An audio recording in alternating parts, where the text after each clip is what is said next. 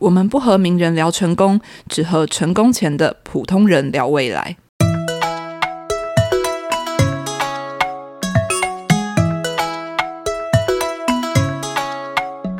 大家好，这里是很适合聊人生的阿姨们，PS 还很漂亮。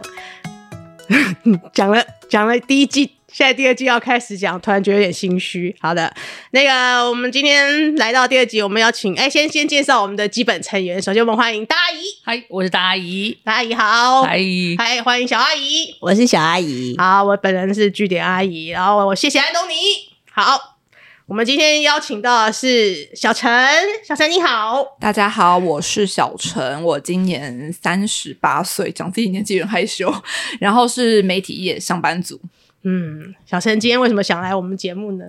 呃，因为就是当然是有些人生的问题，就是想要。小陈有听过我们节目吗？当然有啊，真的吗？对啊，哦，当然有听过，就觉得说，哎，有一些阿姨可以为我指指一下那个人生的明灯，可以节省走歪路的 的机会，我觉得很棒，所以很想来上这个节目。我常常都觉得我们带大家走更多歪路，因为我们三个人是三岔路，你知道吗？对，好的，来，小陈来聊聊，看你有什么问题，看我们能够带你往哪一个天堂还是地狱方向前进。好，那就是首先，我个人觉得容貌焦虑这件事情啊，就是非常困扰着我，尤其是因为现在三十八岁了嘛，然后就是，呃，我大概在去年还是哎，对，去年的时候，我有感觉到断崖式的衰老。然后，对，你形容一下那个是什么 什么断崖式？你现在看起来还是肤白貌美、大长腿啊。对，但就是因为花了很多就是医美的钱，然后才可以维持到现在这个状态。啊、但我去年的时候真的不是长这样。嗯，我可以给你们看到去年的照片。你去年不是长这？你干嘛这么笑？我们先就先问一下见证人，请问小阿姨她去年不长这样吗？小阿姨，这种事情哦，要拿照片，就是 before after 对才对得出来。可是你自己看自己最有感觉啦，真的。要要先给你们看一下吗？要看，可以，可以啊。可以啊，就是这个黑黑头发的是去年。嗯哼。你看他说整个脸是歪的吧？然后就是连眼睛都有点歪斜。但是我认识的小陈，他就是一个对他自己要求很高的人。嗯。所以你就发现了，从今去年到今年有一个，去年开始有一个就是极度的断崖式衰老的一个呃感受，就觉得哇，原来这个就是老化啊，原来我真的不再年轻了的那种感觉。然后当时就呃。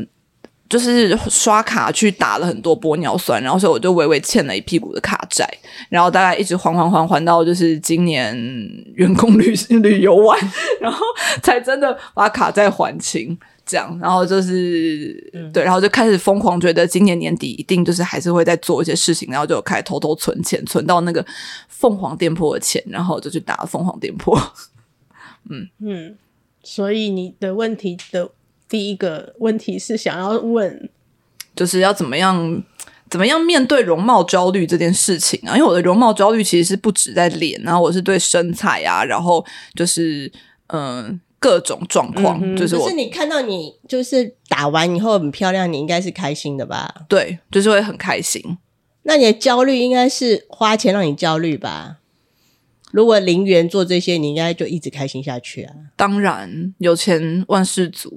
所以是那要换工作吗？这这种事情不就是有两个活生生血淋淋的例子，一个叫做陈美凤啊，一个叫罗碧玲啊。嗯，罗罗佩颖，罗佩颖就是对，就是就是一辈子就是把自己弄得像少女一样，OK 的啊。可是就是他就是大成本大支出。不过人生在世，就是如果这样开心。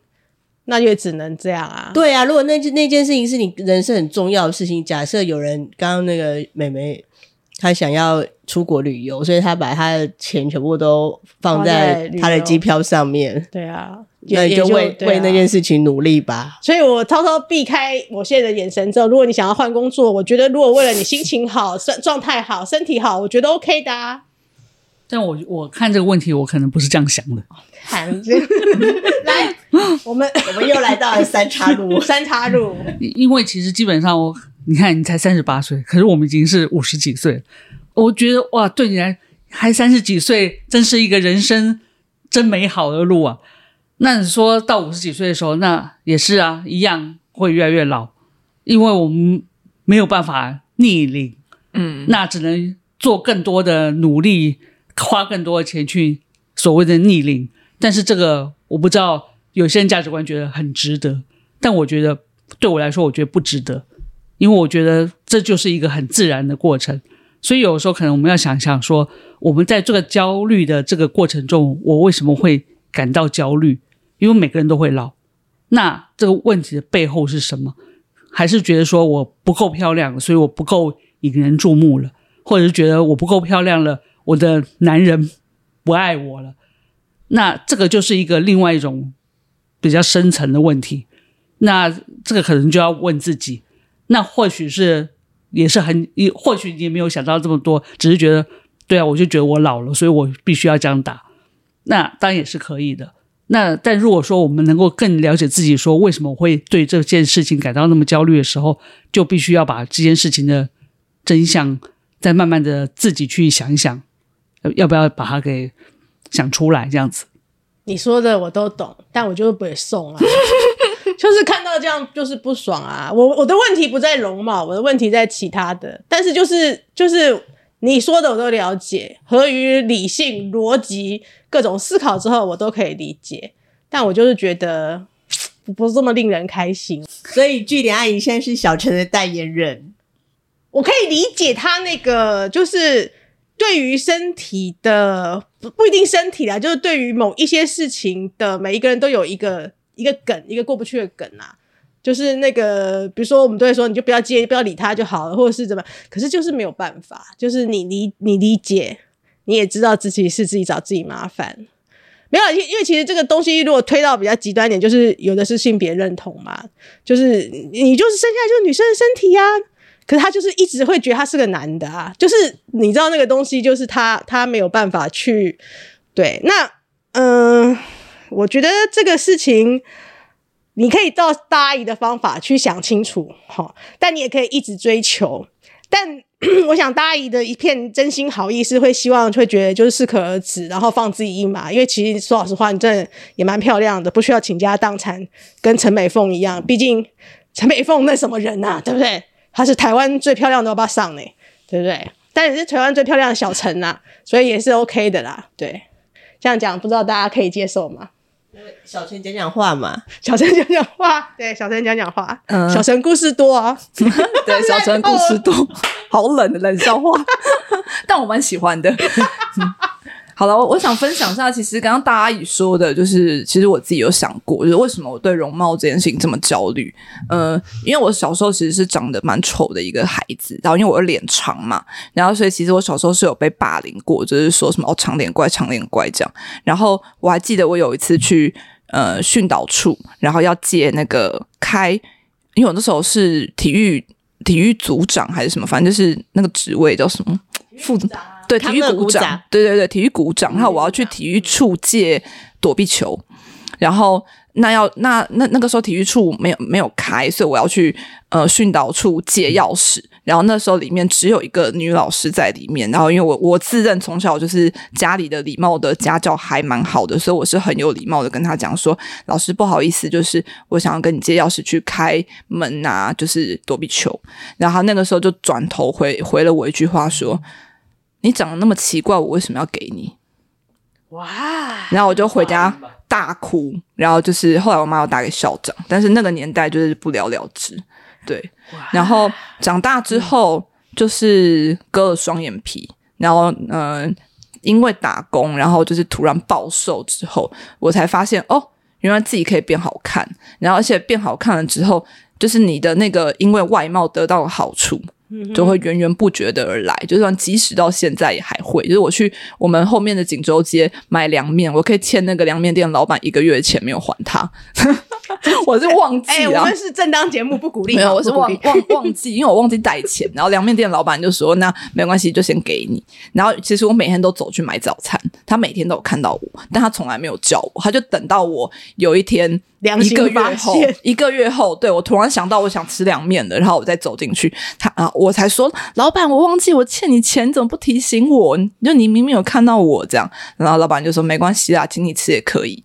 嗯，这样就是某些事情好像是呃，隐隐约约你觉得是从外貌得到的一些好处。我承认啊，因为其实真的也是国外有统计指出，就长得好看的薪水会比大家多多少几趴几趴的。这个这个我同意啊，但我相信。就是刚才你跟我们聊天、跟对话、交往的过程中，你还有你其他的人格魅力，真的除了长相之外啦。那至于那个小时候那个事情，哎，小时候谁大家不发生点事呢？嗯、对吧？所以其实这个，嗯，我觉得没有这么一定的结论啦。你现在还是有你其他的人格魅力哦，就是小时候没有被治愈，其实长大时候那心中的阴影是，其实这块阴影还是没有。要用一辈子来治愈它，对，我自己都有点没有想到这件事情对我影响这么深，一定会啦，对啊，就是觉被被。其实我因为有一个心理医师的朋友，他是专门治疗青少年的，他有说过说，为什么有些人他有一些行为他不自觉。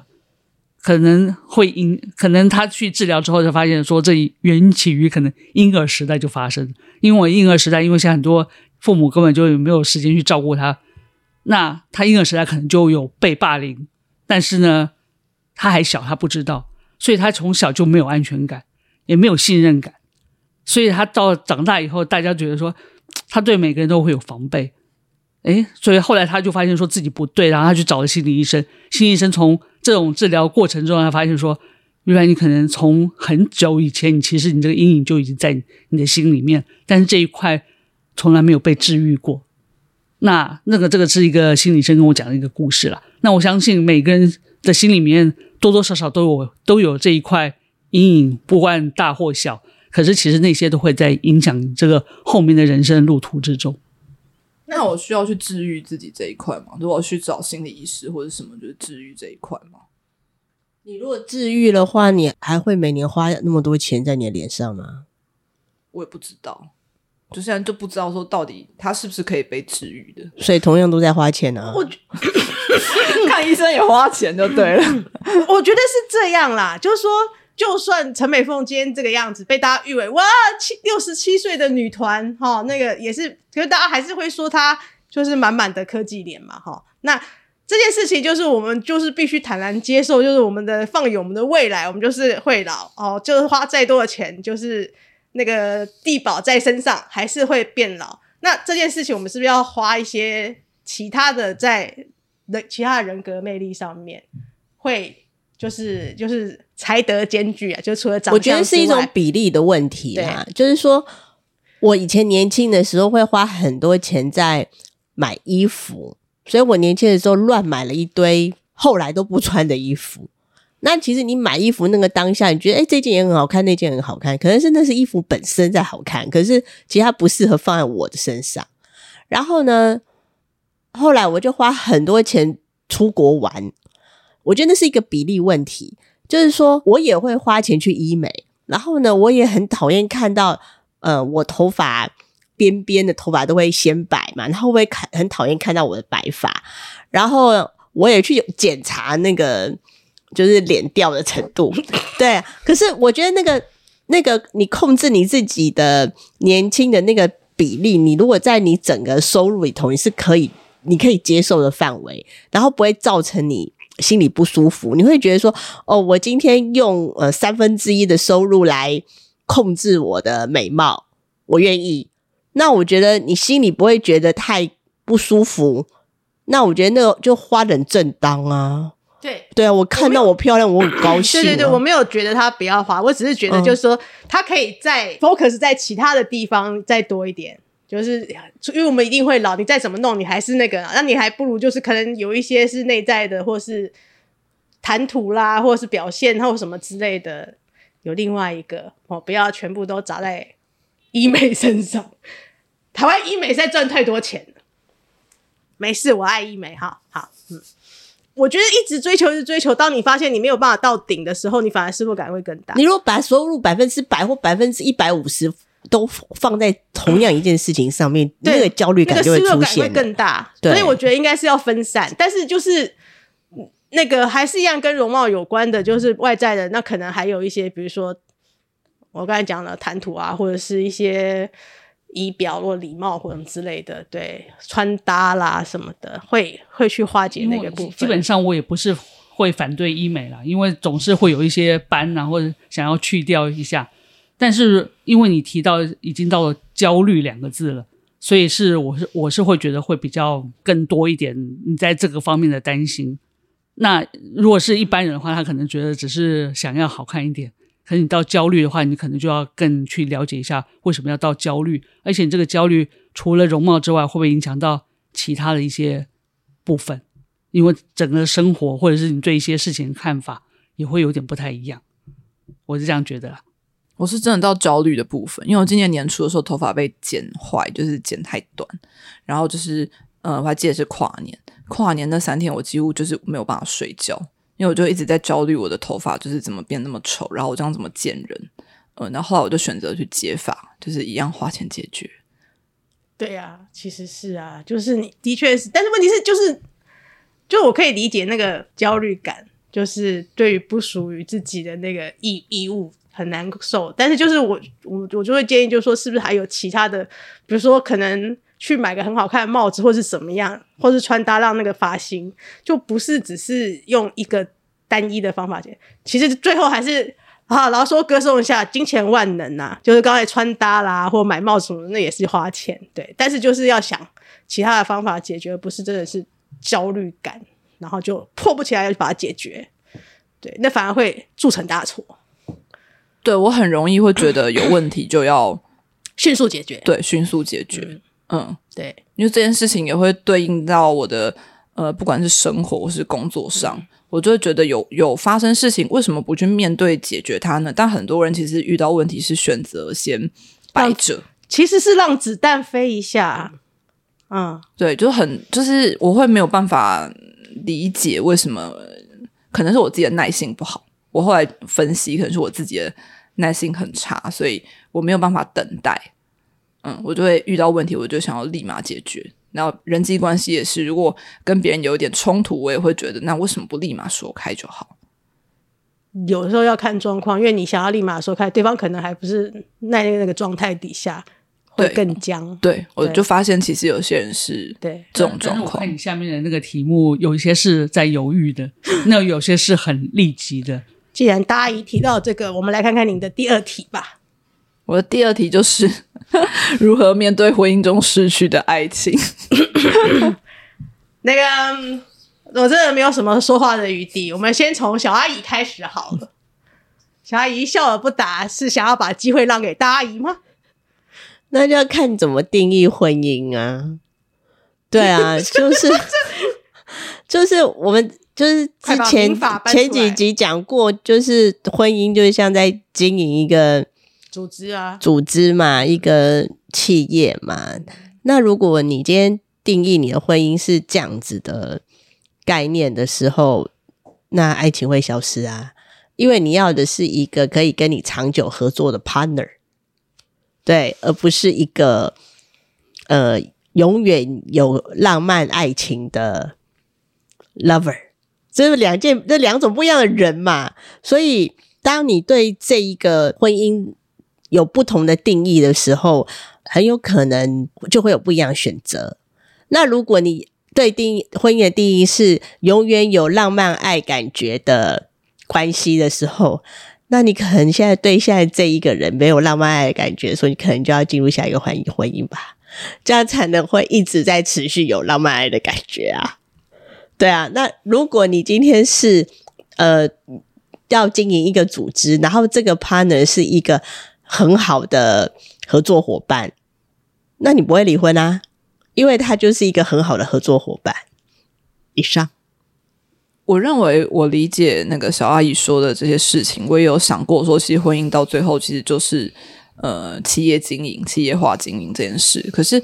你不能保证你的另外一半理解这件事，就是另当是另外一半他没有办法面对婚姻中没有爱情这件事情，而想要出去寻找爱情的时候，就是我我可能我的问题比较是在这一块，就是那我们的企业是不是就破灭了？就像你要离职，人家也不能拦着你啊，这真的是要靠沟通啦，因为其实。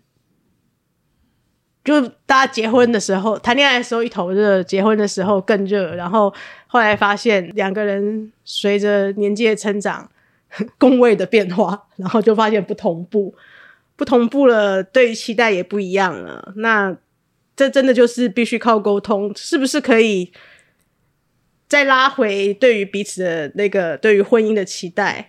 可是如果拉不回来，那也只能让对方走啊，因为。他就不在，这样就不是在永续经营一个企业啊！因为我们现在永续经营这个、啊、这个组织，我们两个都要对这件事情有共同的目标、共同的愿景、啊。真的是会，那除非就是所以沟结婚就要好好的沟通。对，说那另外一个人就说：“哎，你留下来经营企业，我要出去找我的浪漫爱情。”那那不行啊，慢走不送啊！对啊，对啊，只能 慢走不送啊！对啊，来，大阿姨。哎，我刚好跟那个小阿姨的定义哦有点不太一样。没关系，因为他说，他说插入啊，这这这句话他要定义的是婚姻，可是我想要定义的是爱情。什么叫做爱情？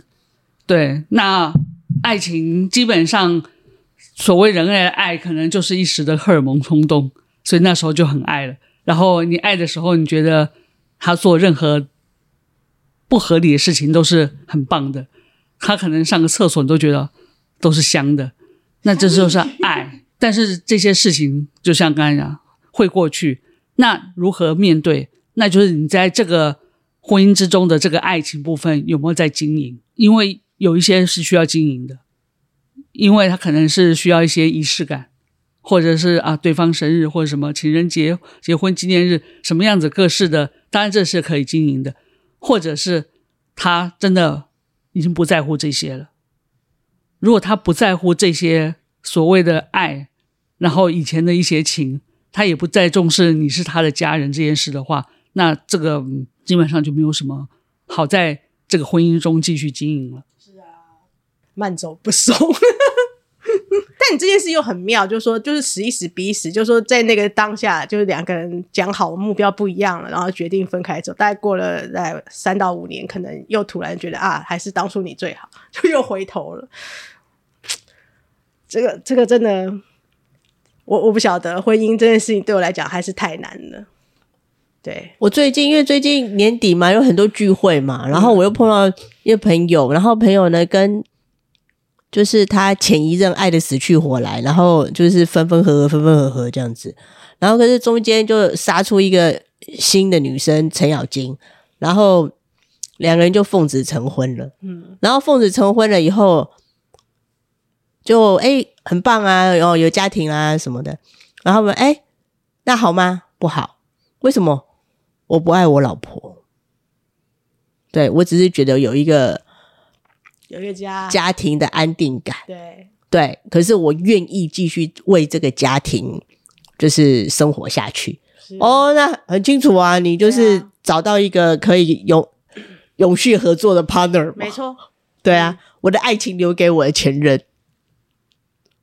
好 sad，还在，还在，好 sad，还在持续吗？没有，他觉得他有一份爱，没有，没有完成，对，他的心还留在，没有完成的，对，没有完成的那个那个梦想。嗯、来宾点播莫文蔚，他不爱我，给他老婆。哦哟，最近常常在点这首歌啊，吓死了。好，对啊，但是我觉得就是女生就很委屈啊，因为就是就其实很明显知道枕边人或那个他不喜欢，他的心留在别的地方。我觉得主主要都还是自己啊，就是大家有很多对这件事情不一样的诠释，那应该还是会要回到自己，就是说你愿不愿意留在这样的关系里面？对啊，确实是。嗯、我是觉得，因为我本来就想好，这婚姻版就是企业化、企业化经营这件事，所以我是愿意这样子在婚姻中的。可是另外一半还没有理解这件事情，就会变成是他要去面对说。嗯，爱情失去了，然后那他要理解这个企业化经营的这件事，那就是跟他沟通啦。嗯，对呀、啊，这样、嗯、跟他跟他沟通，看能不能理解这个事情呢、啊？他如果还是觉得他一心想要去追求爱情，就是那就设定一个时间啊，对啊，就设定这个时间啊。对，啊 对，我们也是还年轻漂亮，对不对？啊、所以才需要医美啊。对，嗯，对对对对，条件要谈好。条件要谈这件事我也觉得很重要。大家大家务实到一种还蛮快的地步。好的，不过这是真的，因为对嘛？我有经验，对不对？对，然后所以我的我的有一些朋友们就碰到差不多的状况的时候，就是来就是呃询问或者是想要请我分享，所以其实就两件事情，第一个就是钱嘛，第二个就是小孩，嗯，对，所以女生就是要先把这两件事情先想好。对啊，嗯，来第三题，第三题其实跟第一题有点接近，就是那但是因为我是照那个在意的那个顺序写的，对，那第三题就是。呃，怎么面对老化这件事情？因为老化的这个感觉，除了在外表上之外，我最近也觉得哦，筋骨僵硬。因为我嗯、呃，我一直小时候有一个民族舞蹈梦，然后小时候有学民族舞蹈，但那时候可能父母觉得诶太花钱了，就停掉。所以我最近有去重拾学民族舞蹈，但没想到。我身体僵硬到某些 pose 摆不出来耶，就是整个腰就是哇没有办法熬诶，我在想说，我们真的是老了耶，原来这个就是老化。是啊，是啊，是啊，是啊，对对对，是没有错，您说的真的对极。但是很妙的一件事情就是我在健身房里面啊，那个筋骨能 Q 的全部都是阿桑跟跟阿贝，就他们就是每天就泡在健身房当上班这样子，所以这种事情就是假以时日练会练回来的，对。但是老化是铁铮铮、血淋淋存在的事实，怎么面对？不晓得耶。我觉得其实对我来讲，就是我知道自己年纪在那个看展，然后去做一些，就是我觉得这个时代还蛮好的啊。就是我做一些很疯狂的事情，大家也不会觉得我你这么老还在干这种事情。所以就就是，我觉得只是疏于练习，久了他会回来的。那先别的把它定义为老化，而是你现在这个时代你要做什么还是可以的。我觉得老化真正老化，我比较希望是那个就是那个医学协会说的，就七十五岁开始衰败，躺在床上那才叫老化。其实在这时代应该都可以，但就是要花比较多的时间练啊。我们真的不像十几岁，就是那咖能 Q 到，就是我几个就就可以抬起来，就真的是没有。来来来，大阿姨怎么面对老化？大阿姨才不轻言老化呢，因为根本不会想这个事。你为什么不会想老化这个事？我我觉得不要去想，不要去想。对，是、哦、当然这个是一件事啦，但我觉得不要去想。那你有觉得自己老化吗？一定会有啊，因为有些你就觉得发现，哎，爬楼梯会喘啊，或什么之类的。但我，我觉得这都是真的疏于锻炼。对，其实只是疏于锻炼。嗯、对。然后我觉得最重要一件事就是应该活在当下。嗯嗯，你把把每一天都过得很开心、很快乐、很充实，你不用去想老化的事情，因为有一天它就会就会到了，然后你有一天你就会像我们一样到这个年纪了。你这是恐吓还是祝福？对啊，好像恐吓，有一天你就会到我们这个年纪。嗯，所以有说像之前说我邀请一个那个八十二岁的大大阿姨来，我觉得她也是没有想过她会老化这件事，因为她每天还是到处趴趴走。然后去参加各式各样的活动，然后你说，嗯，他也八十八十多岁了，可是如果说问他说，如果你害怕了，你害怕死亡吗？我看我看每个人都会害怕，所以你说害怕老化吗？其实我们每个人也都会害怕，但是如果把这件事情一直挂在脑袋上，你就会不知不觉的开始恐惧这件事情。但有有一个。说法啦，因为刚好我最近有一个朋友，他得忧郁症，然后呢，那我就去翻了一些文章，我想说，哎，看看是不是有一些建议可以给他。那其中有一篇文章就有说，当你常常有这种负面思想的时候，就是连那个苗，这个苗一出来就要把它给捏熄。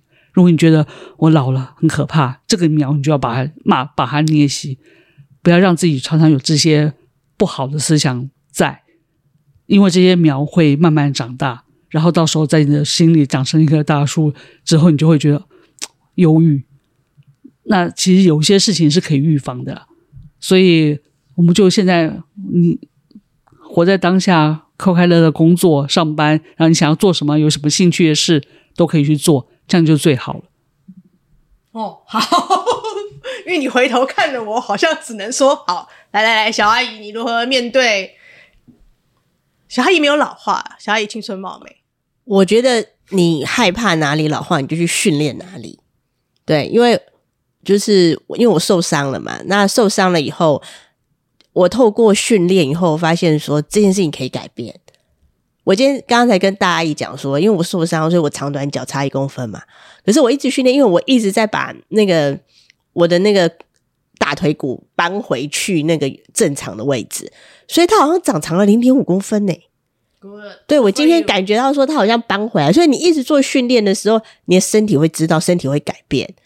比如说我妈，我妈也就是快要八十岁，然后她也很怕自己老人痴呆症。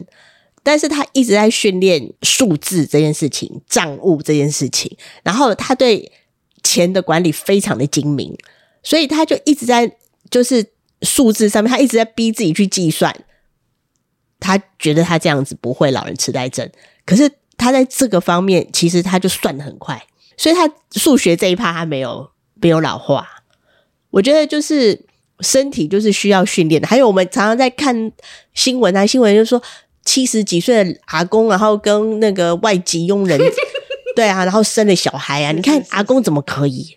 然后他在上面写说，他就是每呃几天，对对对对，他呃隔几天就会去找外佣一次，因为积极锻炼，就换了一个 partner 以后积极锻炼，哎。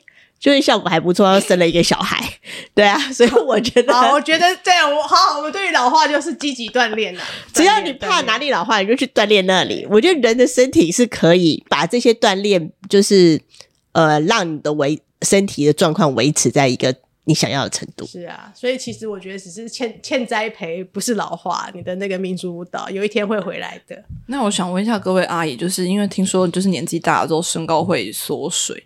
那不是现在啊？那你们有发生这件事情吗？不是现在，我妈啦，我妈有啊。我有长高哎、欸，所以到这个年纪还不会，到你们的年纪还不会。我是因为拉伸的关系，所以我长高了，也是因为那个骨折关系，就是人，所以你可以长高，你去练拉伸。人快要、哦、快要离开的时候，会慢慢的那个缩水，但但因为那个就是骨质疏松啊，对对对对，那不是现在啦。嗯。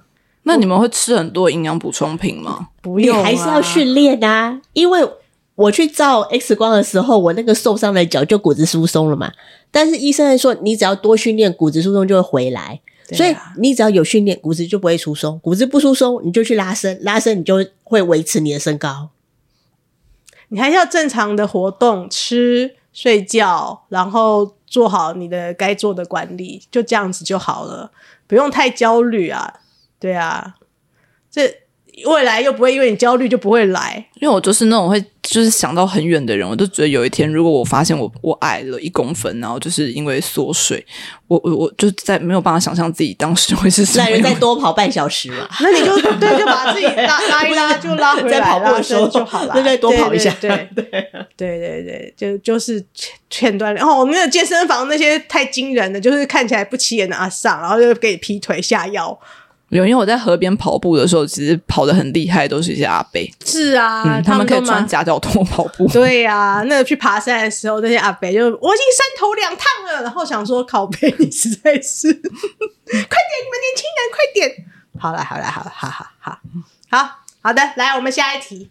哎，那就是因为我现在三十八岁了，然后所以我就有面临到说，到底要不要生小孩这件事，因为我的生生育年龄即将要。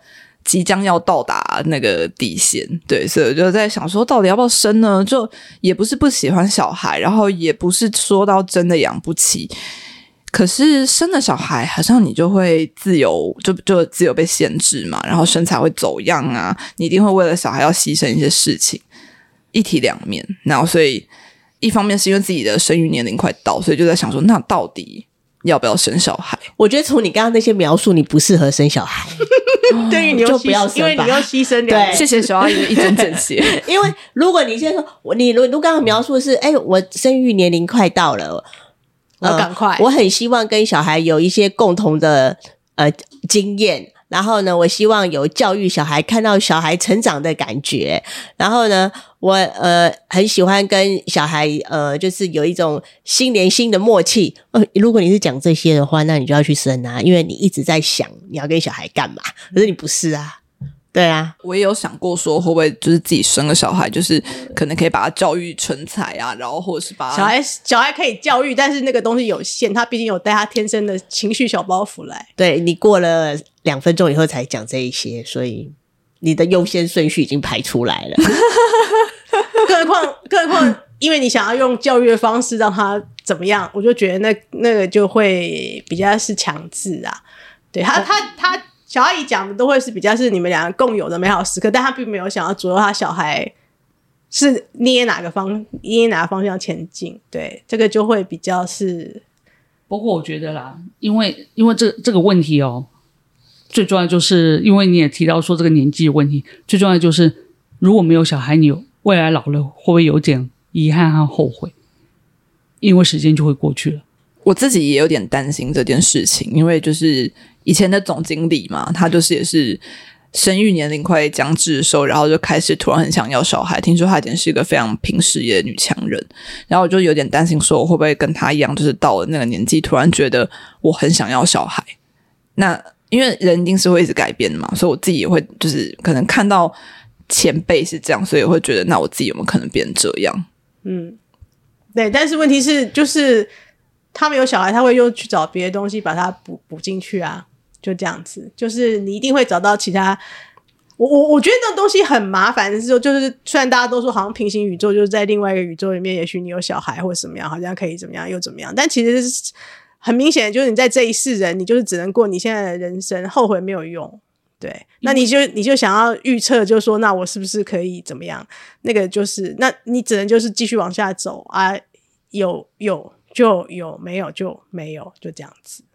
因为我可能遇到过一个比较同样的一个例子，因为也是一样，是一个之前十几年前有个客户，然后呢，他也是三十三十几岁了，也没有小孩，然后那时候他都想说，也不知道要不要有，没有也没有关系，也就是这样子过，因为日子也过得蛮好的。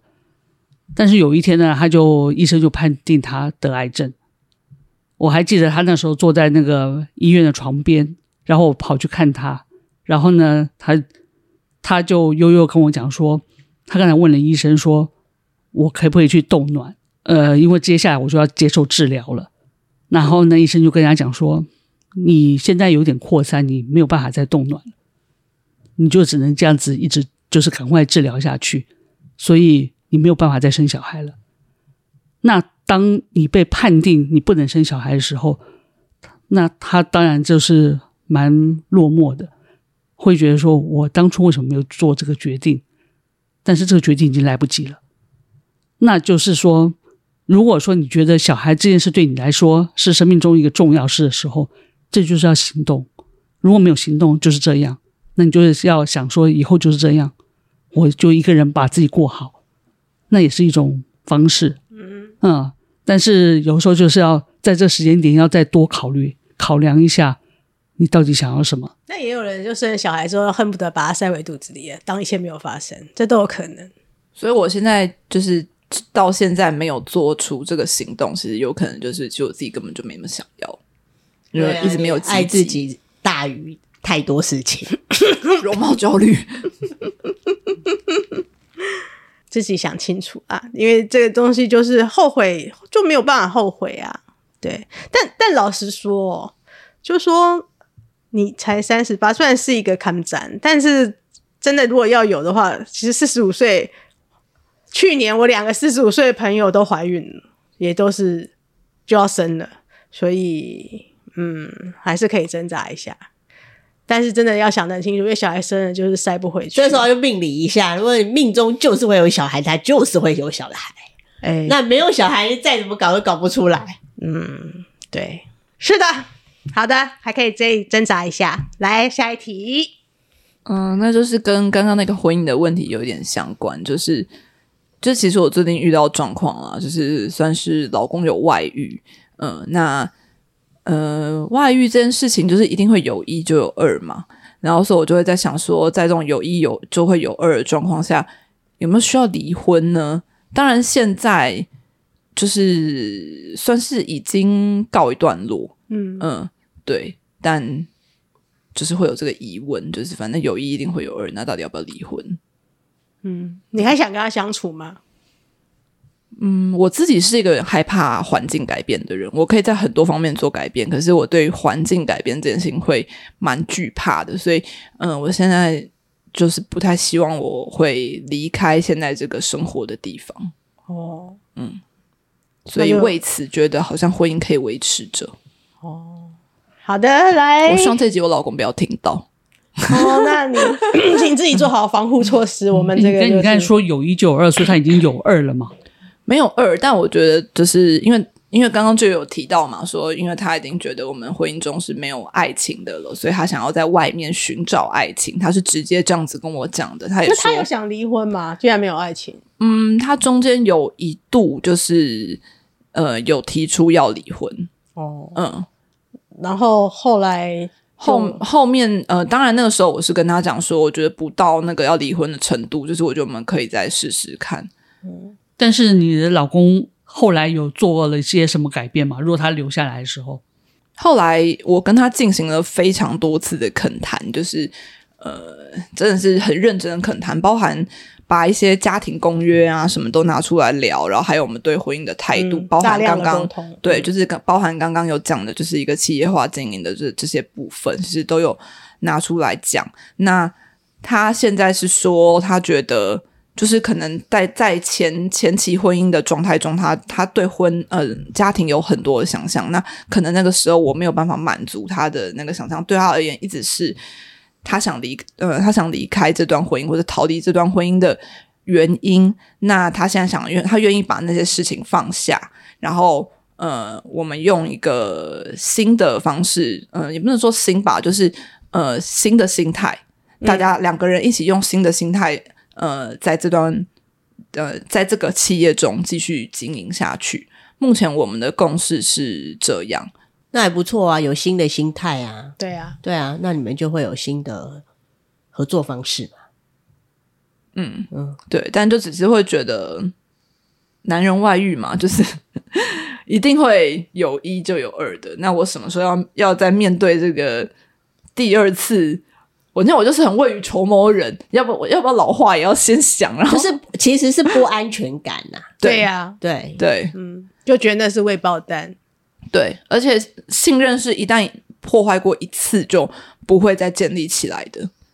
就是你虽然会知道说，嗯，你要信任他，然后呃要相信他，可是他说什么的时候，你还是内心会存一个疑问，说，嗯，真的是这样吗？因为毕竟他曾经骗过你。因为他最重要有说过一句话，说他觉得好像跟你没有爱情了。可是他现在这个爱情找回来了吗？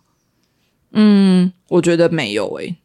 我觉得这个东西是离开后不会再回来的，因为你不可能对一个人，嗯，我觉得就是不爱了，然后又再爱上他。我觉得这好像有点难。那小陈，你还爱你的老公吗？还是你在爱那个安定感？我蛮爱那个安定感的，那我们两个就要不同步啊。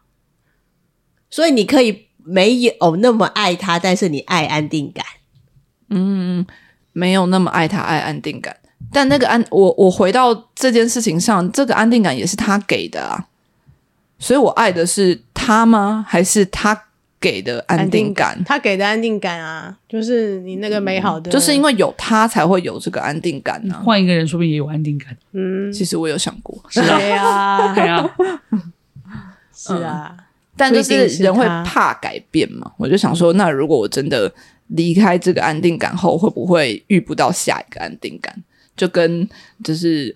我们很这可以聊吗？限制级话题，很多女生都会聊说什么，呃，就是现在新生活很美满啊。如果我跟这个分手后，会不会遇不到下一个那么美满的新生活？嗯、对，就他真的很了解我的点啊，是什么的？对我不不不一定只有性生活这件事情啊，就是各种各个方方面面，就是现在是一个满意的状态，在打破这个平衡嘛。那就是不知道下一个平衡会不会更好嘛，嗯、然后就会想说，哎呀，当初干嘛放弃呢？原本那么好，嗯。但时间到了，他就会自然的，就是会转化到下一个阶层了。这好像也由不得，就是我们现在就算维持着再用力、再辛苦，时间到了就是会发生。我觉得是这样啦，就是说时间到了会分开，就是会分开。现在这么纠结，之后会觉得说，干当在纠结什么？其实你自己讲了，刚才很多其实都已经了，你现在只是还是那个安全感，一定当初让你觉得很很很舒服，或很就是那个东西曾经很好，对，但它就是已经破坏，你还眷恋那个好，对，那有着不信任感的安全感。啊，他就已经被破坏了啊！嗯、对啊，那就是他这样就没有安全感啦。就是等他什么时候放手啊？他自己都知道，嗯、其实他整个整篇都都他自己都知道，这就，就是时间的问题了啊。好的，在这个圣诞夜的时分，请问你上这个节目你的感想如何？很有趣啊，就是可以跟那个三位人生前辈聊一聊，因为我们三岔路劈的还蛮远的哦，而且大家都有不同的看法跟想法。然后因为那个小阿姨就是蛮了解我，所以她就是可以一针见血，就是给我很多点评这件事情。嗯、对，然后我觉得蛮好的。嗯，谢谢大家。不会不会，谢谢你来。那小阿姨，大阿姨有什么要说的？嗯，没有，我是希望你说你不要再那么的焦虑了，让自己开心一点。其实你不用焦虑啦，因为我觉得时间一直来，运气也是会一直来，一直来。你你现在会觉得你过得很好，那真的恭喜你过得很好。那整个 overall 看起来，其实你一生都会还蛮好的，所以就是尽量去享受你的人生。就是这朵花不开，那朵花也会开；这朵花如果怎么样了，下一还有下一朵花。所以真的不是觉得就是不是过了这村就没那个店了，没这回事。好好的，那就谢谢你来，谢谢，谢谢。那我们下次见，拜拜，拜拜。拜拜。